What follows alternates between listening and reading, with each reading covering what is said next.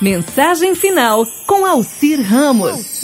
O porquinho e a galinha eram dois grandes amigos que caminhavam juntos por uma bela estrada.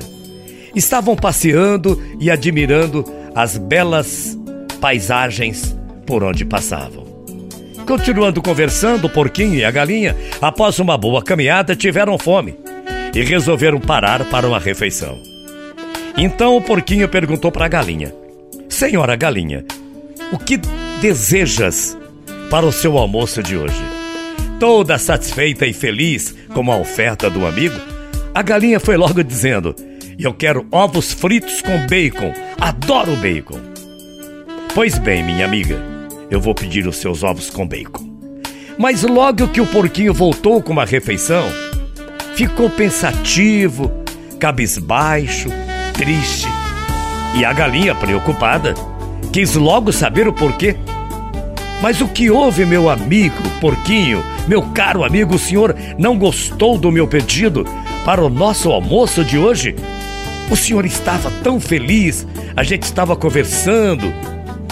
Aí o porquinho respondeu para a galinha: Sabe, dona galinha, para que esse prato fosse preparado com ovos e bacon, uma galinha teve que fazer grande esforço e botar um ovo. Tudo bem? Tudo bem. Mas um porquinho teve que dar a sua vida para se poder fazer o bacon. Essa é a razão da minha tristeza. Sem isso, o nosso almoço não poderia ser feito. Fiquei triste por isso, dona Galinha. É, quando estamos diante de uma grande obra a ser feita, especialmente para a grandeza e a salvação dos homens, dos seres humanos, muitos têm que fazer um grande esforço, despender horas de trabalho, perder horas de sono, deixar certas diversões, deixar de lado o descanso e muitas coisas mais. Mas alguém tem que ser como o porquinho, dar a vida. Senão, senão a obra não acontece.